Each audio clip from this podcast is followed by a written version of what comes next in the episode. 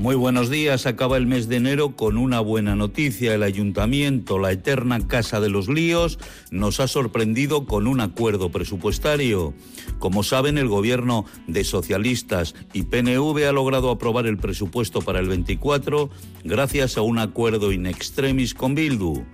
Toda la oposición estaba con un ojo en la política nacional y otro en las próximas elecciones vascas y claro lo que le ocurre a la pobre Vitoria se la traía al pairo, pero en esta ocasión la teniente O'Neill del PP y el cariacontecido portavoz de Podemos se han quedado con gesto de no entender nada ante el cambio estratégico de Bildu y sus estrategias de obstrucción permanente se han quedado en eso, en meras estrategias superadas por la realidad. No sé si Bildu lo hace por interés o por amor, a quién le importa, pero como vitoriano me parece que se abre un camino ilusionante para que las inversiones planificadas para la ciudad puedan ejecutarse sin que la alcaldesa ni su gobierno tengan una mano atada a la espalda por una prórroga presupuestaria.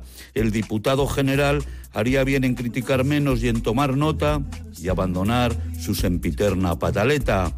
Entramos en el año 24 con los peores augurios para el desarrollo de la ciudad y salimos de este mes de enero con la ilusión de saber que hay alguien más, en este caso Bildu, que se ha planteado arrimar el hombro en vez de dar la matraca.